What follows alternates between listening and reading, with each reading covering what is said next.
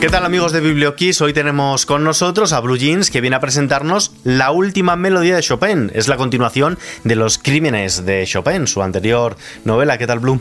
¿Qué tal? Pues encantado de estar contigo. ¿Qué nos vamos a encontrar en estas páginas? Muchas cosas, pasan muchas cosas en este libro, pero sobre todo y en el principio eh, las preguntas que quedaron pendientes de, esa primera parte tan abierta, eh, ese final tan, tan, pues, tan abierto que, que dejé. Eh, para que no enfadar a los lectores, empiezo contestando las preguntas que quedaron pendientes y luego a partir de ahí se desarrollan tramas con desapariciones, muertes sospechosas, personajes secundarios que, inciden mucho dentro de la trama. Así que bueno, son, son 528 páginas llenas de, de acción, de intriga y de misterio. Y es, eh, por eso te iba a preguntar precisamente ahora, por esos personajes nuevos que nos vamos a, encontrar, además de los que ya teníamos. Sí, sigue, siguen llevando la voz cantante los principales, Blanca, que es una periodista, Triana y Nico, que es una pareja de chicos jóvenes que se ven involucrados en, ciertos misterios. Eh, tenemos a Sergio, que es el hermano de, la periodista de Blanca, que también se ve de alguna manera, de manera fortuita dentro de todo el caso. Eh, a una periodista que se llama Luna, que está empeñada en saber qué es lo que ha pasado. Y luego muchos secundarios, pues desde una lectora de energía a el alcalde de Sevilla, a policías de, de, todo tipo, a un famoso asesino polaco, delincuente polaco que viene a España a tomarse su venganza hay un montón, hasta 34 personajes he contado que van en la lista de personajes del principio que, tienen importancia dentro de la historia. Pero además está todo tan bien entramado, tan bien cerrado que no hace falta que tengamos ahí una chuleta para, para saber quién, quién es quién. Y bueno, aunque lo suyo es que empecemos esta biología por el principio, no sé si podemos empezar la casa por el tejado. ¿Podemos leer este, la última melodía de Chopin de forma aislada? Hay gente que, que, yo no sé cómo lo hace, pero me dice que, que empiezan los libros leyendo el final. Digo, pero ¿cómo, cómo podéis empezar los libros así? ¿Qué manera de leer es esa? esa? gente que le gustan los spoilers, que sí, sí. no muy bien por qué. A ver, yo, yo recomiendo empezar por el principio, aunque es verdad que yo en el segundo libro voy haciendo recordatorios y voy, me gusta que hacer flashbacks y, y, bueno, para que el lector que, que, se haya olvidado de la primera parte, pues tenga en recuerdo la primera. Eh, voy metiendo ciertos párrafos o capítulos que son recordatorios. Eh, si yo tuviera que decir algo, es mejor que empiecen por los crímenes de Chopin, por el principio, que lean el primer libro, y si les gusta, pues aquí está ya la segunda parte, no tienen que esperar un año como los que leyeron hace, pues eso, hace tanto tiempo la primera parte. Pero, ¿tenemos que esperar otro año? ¿O la novela ya la damos, la biología la damos por cerrada? Sí, esto va a ser una biología. Eh, en el final ya no va a haber, después del final ya no va a haber más. No, no me voy a estirar. No me voy a estirar. Que, nadie te pregunte por qué va a pasar porque ya cerramos. Nada, nada. Aquí cerramos. Eh, puedo asegurar y prometer que, que, Chopin van a ser dos libros. Ya, de hecho, ya estoy con el siguiente y no tiene nada que ver con Chopin. Así que, así que bueno, eh, espero que les guste y que les guste cómo, cómo he cerrado la, la historia. Además lo ambientas en, en Sevilla. ¿Cómo, has logrado que una ciudad tan mágica con tanta luz, pues al final acabe siendo la ciudad protagonista de un thriller? Sí, porque tenemos la idea de que, de que los thrillers, las novelas de este tipo son norteñas, ¿no? Son del norte. Nos lo llevamos a Galicia, al Claro, además tenemos muchos autores de allí, ¿no? Pues María Oruña, a Loreiro, a, Dolores Redondo, todos son, son del norte, ¿no? Y, y, o Miquel Santiago. Pero bueno, creo que el sur también tiene, tiene esa, esa oscuridad ¿no? que podemos tener. Sevilla eh, de noche, en las calles del barrio Santa Cruz, estrechitas, con esa luz tenue, también da para para este tipo de, casos, de, historias. Y, aparte de eso, pues a mí me apetecía llevar una, historia a la ciudad que, en la que me crié, eh, aunque yo soy de Carmona, iba todos los fines de semana a Sevilla eh, a ver a mis abuelos y, esos recuerdos, esa, Sevilla bonita, ilusionante, también aparecen en el libro que contrasta con la Sevilla oscura, enigmática y misteriosa de, la novela. ¿Es una nueva forma de poder hacer turismo por la capital andaluza? Sí, además, eh, yo no, solo salgo en España, sino que salgo en Latinoamérica, muchos latinos me leen y y bueno, de alguna manera es hacer patria, ¿no? De, mi tierra, de mi ciudad.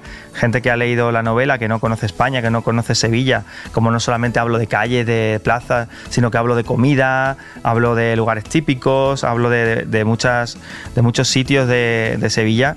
Pues ya hay mucha gente que me ha dicho que quiere venir a Sevilla a conocerlo porque está ambientada eh, eh, la novela, ¿no? Antes me has dicho que eh, tenía cuántos personajes secundarios? 30 y... En, hay una guía de personajes, como hacía Agatha Christie, que, bueno, por si el lector se pierde o por si deja de leer el libro durante un tiempo, recordarlos. 34 eh, personajes están apuntados. Yo he llegado a contar 16 publicaciones tuyas. No sé si he contado bien o, he echado mal. No, no, perfecto. ¿Cómo definirías tu evolución como escritor hasta este momento? Bueno, eh, hay mucha evolución. Ten en cuenta que yo empecé a escribir en un fotolog, que mucha gente ya no se acordará de lo que es un fotolog. Sí, es lo que te iba a decir. Que los que tenemos una edad ya sí, pero, pero los más jóvenes ya les tengo que explicar en los colegios, en los institutos, que era una especie de Instagram, una de las primeras redes sociales en la que tú subías, tú subías una foto y luego ponías un texto. Eso yo lo vi una buena oportunidad para escribir y con Canciones para Paula eh, lo vendimos como la primera novela que pasaba de las redes sociales al papel. Así que imagínate, ¿no? Yo escribía para, intentar enganchar todos los días a la gente que me seguía, que, quería un capítulo más, y ahora escribo con una pizarra, eh, detallando todo un poquito más. He conseguido, pues, pues eh, adquirir más cosas a mi manera de escribir. Eh, es distinto, ¿no? Y además yo me siento mucho más seguro. Es verdad que un libro siempre es complicado y siempre tienes días malos, días que no te sale nada, pero he conseguido tener esa paciencia suficiente para no ponerme nervioso y, escribir todos los días, soy mucho más disciplinado. Me he convertido en un profesional de esto, ¿no? Eh, sin perder esa ilusión, esa naturalidad que creo que, tienen que tener los libros, sobre todo libros de este tipo. Sí, eh, hablabas de canciones para Paula. Eh, tengo entendido que además en, primero editaste en una editorial, luego vino a Planeta, pero modificaste algunas, algunas partes. ¿Por qué? Sí, de canciones para Paula cambiamos algunas cosillas. Eh, primero porque tenía muchos fallos. Yo no sé cómo editamos aquello en su día, pero bueno, eh, entre yo que era muy novato, que escribía en internet y que a lo mejor la editorial tenía prisa para sacar el libro porque teníamos que salir en diciembre y era octubre cuando me contrataron, pues había muchos errores.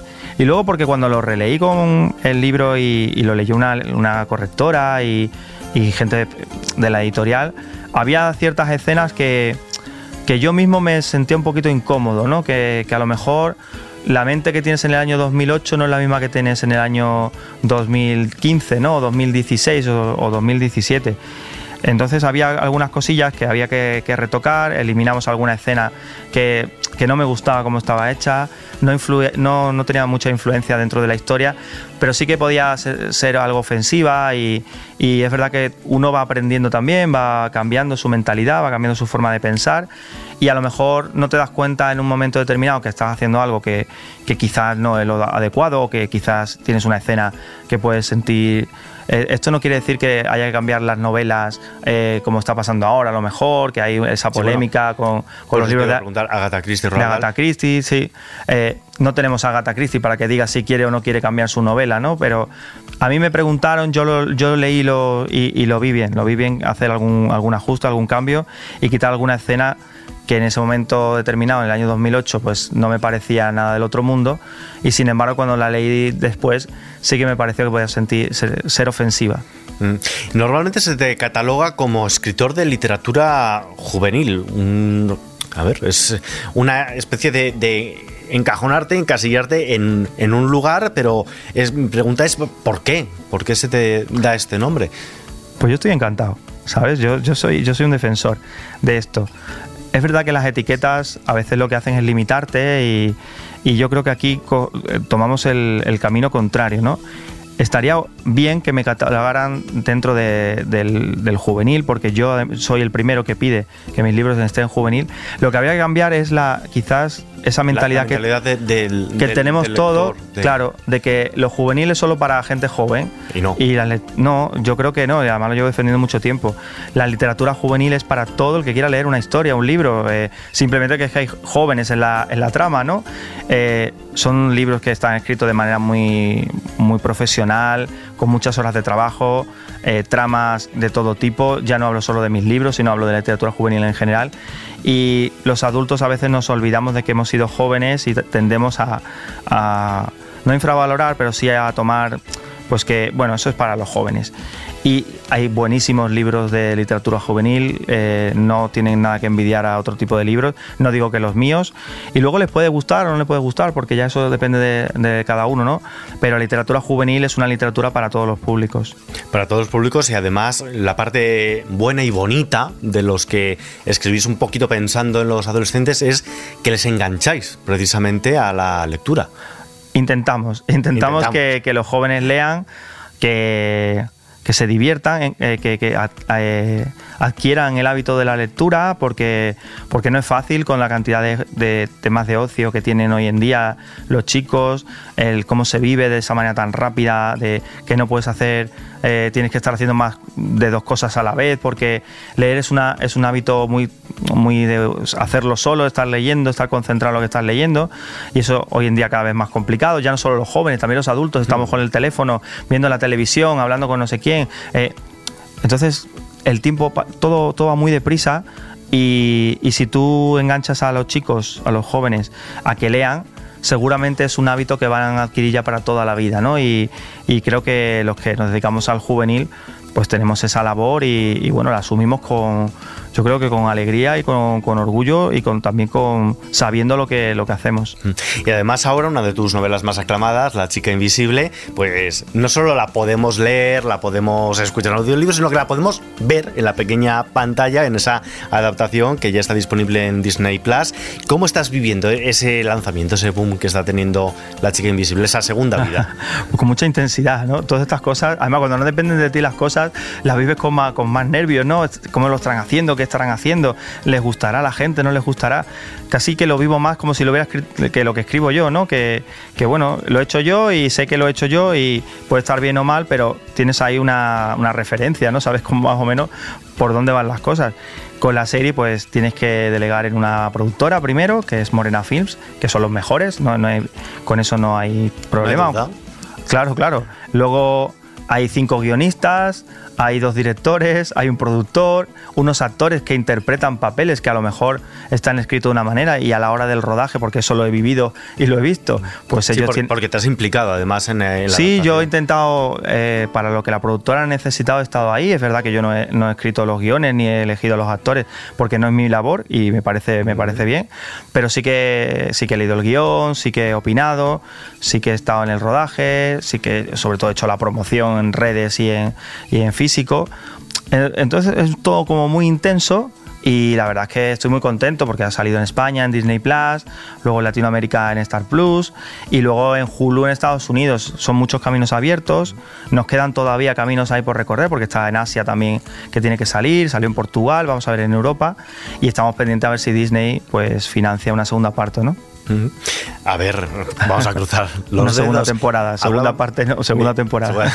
Hablábamos de, o me hablabas de, promoción. Cuando paseamos, estos días se está celebrando la Feria del, Libro de Madrid y cuando paseamos por ese paseo de coches del Retiro, cuando vemos una cola muy, muy larga, sabemos que tú estás ahí firmando. Eso no cabe duda. ¿Cómo ha sido este primer fin de semana pasado por agua? Pues el sábado lo comentaba con, con la gente de la editorial, con mi pareja, que yo no recuerdo un sábado con tantísima gente, muchísima gente la, andando, caminando por las ferias, con muchas casetas, con mucha gente. Yo tuve mucha gente el primer, el primer día.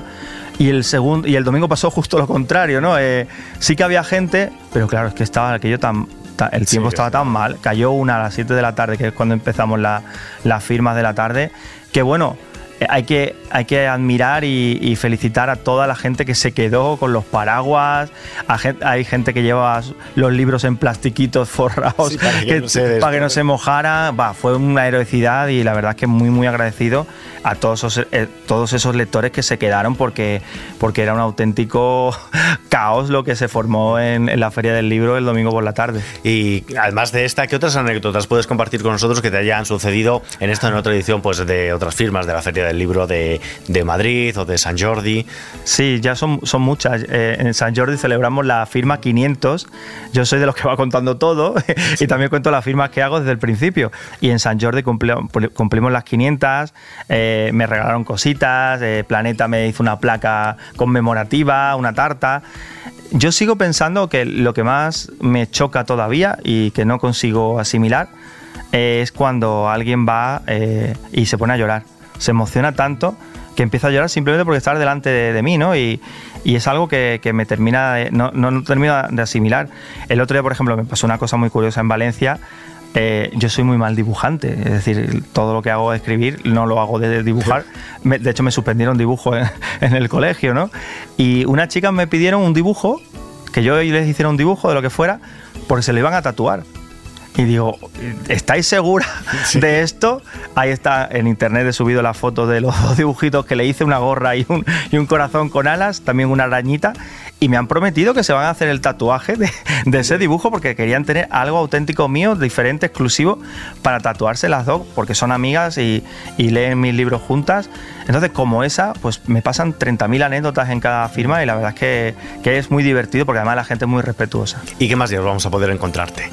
En la Feria del Libro, pues en la Feria del Libro estoy sábado y domingo mañana y tarde todos los fines de todo todo el fin de semana del retiro estoy allí los dos fines de semana que quedan y luego hemos empezado una gira que ya he hecho Valencia vamos a hacer Toledo vamos a hacer Zaragoza eh, Vitoria eh, San Sebastián Tenerife Las Palmas eh, Alba, Alicante Murcia Soria en mi página web lo tienen todo muy muy detallado con horarios en la página web de bluejeans.com en mis redes sociales voy al día con todo allí lo tienen todo para el que quiera ir a cualquier firma, yo estaré encantado. Y terminamos en, Latinoamérica, porque también vamos a ir este año a Latinoamérica. Y, en esta gira como una gran estrella de, rock, ¿cuándo, sacas tiempo para seguir escribiendo? Que me has dicho que estabas trabajando en lo siguiente ya.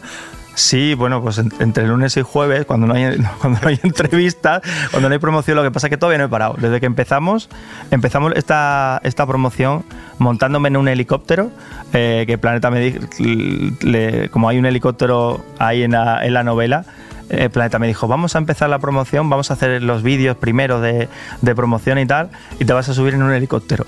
Pues desde que empecé en el helicóptero hasta que estoy aquí hablando contigo, no he parado ni un solo día, pero bueno, ya habrá tiempo más tranquilito, eh, no habrá tanta, tanta promoción, tanta prensa, y de lunes a jueves quiero, quiero ponerme con lo siguiente. Sí, y ya por conocerte también un poquito más a ti en el terreno un poco más personal, ¿qué libro estás leyendo? ¿Qué es lo que te gusta a ti leer?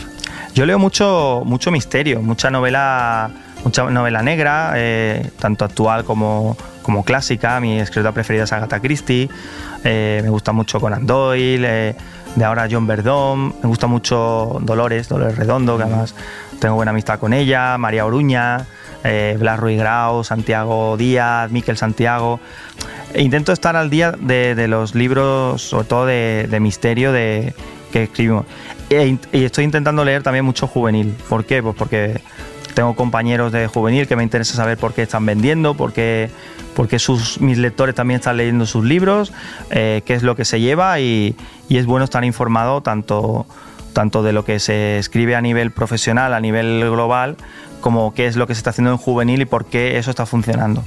Claro, para poder captar luego a nuevos sí, pero, y para estar. Sí, porque yo tengo mi propio estilo, tengo mis propias ideas y tal, pero siempre es bueno y, sobre todo es necesario, ¿no? Es como, como un trabajo de campo, ¿no?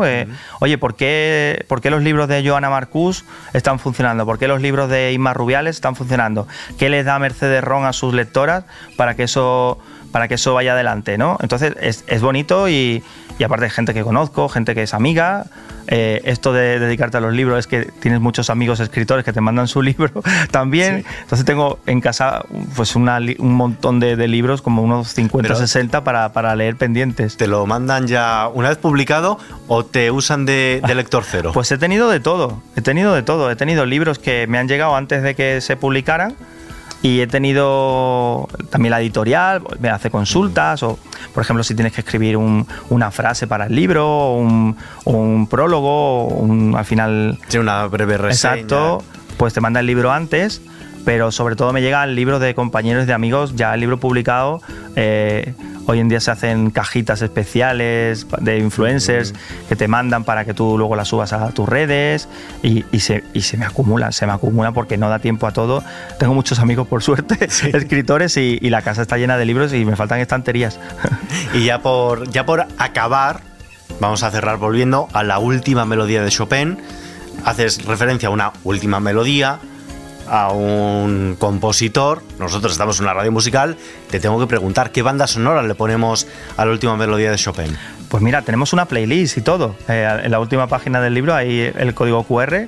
Eh, en sí, la que, que, nos, que, nos, lleva una, a una lista, pero. A una lista. Pero yo te estoy preguntando a ti si nos tenemos que quedar con una. Mira, pues creo que la primera canción que aparece es una canción de, de fondo flamenco, que creo que se llama Mi Estrella y que es una canción que ya eh, es un grupo que, que, yo tenía olvidado, que hace tiempo que no, que no escuchaba y que una vez que, le met, que, que, lo puse en la, en la, en la historia, en el, en el libro, eh, estuve como una semana escuchando a fondo flamenco, que encima son muy béticos como soy yo, y, y bueno, eh, me trajo muy buenos recuerdos, igual que a, la, a, los personajes del libro. Pues mira, si te parece, nos vamos a quedar escuchándolo mientras cogemos tu libro, La última melodía de Chopin, editado por Planeta. Y vamos a empezar a leerlo. Blue Jeans, muchísimas gracias Un por placer, acompañarnos. Encantadísimo. Hasta la próxima. Chao. Te esperamos con el número 17. Sí, aquí estaré. Una vez soñé lo que el futuro me deparaba. Había un patio andaluz, mi niño toca la guitarra, el otro se echaba un cante, mi mujer y mi niña bailaban al compás de bulería mientras le tocó la palma. Los sueños, sueños son, y el destino decidirá lo que el futuro me espera, si mi sueño se cumplirá. Y a Dios le estoy pidiendo que se haga realidad, pues me paso el día durmiendo para encontrar la felicidad poder besarla cada mañana, mirar para el lado y verla tumbada en mi cama. Será mi noche, será mi día, mi estrella blanca. Una casita en el barrio de Santa Cruz, un ventanal y un pequeño patio andaluz, enredaderas que suben por la escalera, por una rea se besó y entra la luz. Y cuando llega la noche a mi ventana, a mí ni huele la flor de mi dama, en mi vieja mecedora que dormió, al despertar de sueño todo se había ido.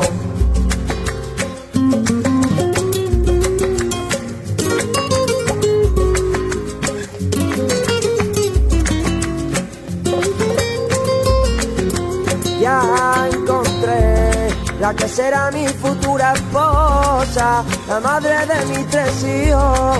Sevillana guapa y hermosa, al bailar parece que vuela, sus pies son de oro puro. Cásate conmigo flamenca, que amor eterno yo a ti te juro poder besarla cada mañana, mirar para lado y verla tumbada en mi cama. Será mi noche, será mi día, mi estrella blanca. Una casita en el barrio de Santa Cruz, un ventanal y un pequeño patio andaluz, enredaderas que suben por la escalera, por una rea se besó y entra la luz. Y cuando llega la noche a mi ventana, cojo a mí ni huele la flor de mi dama, en mi vieja mecedora que dormió, al despertar del sueño todo se había ido. Y una casita en el barrio de Santa Cruz, un ventanal y un pequeño patio andaluz, enredaderas que suben por la escalera, por una rea se ve y entra la luz. Y cuando llega la noche a mi ventana, a mí ni huele la flor de mi dama, en mi vieja mecedora que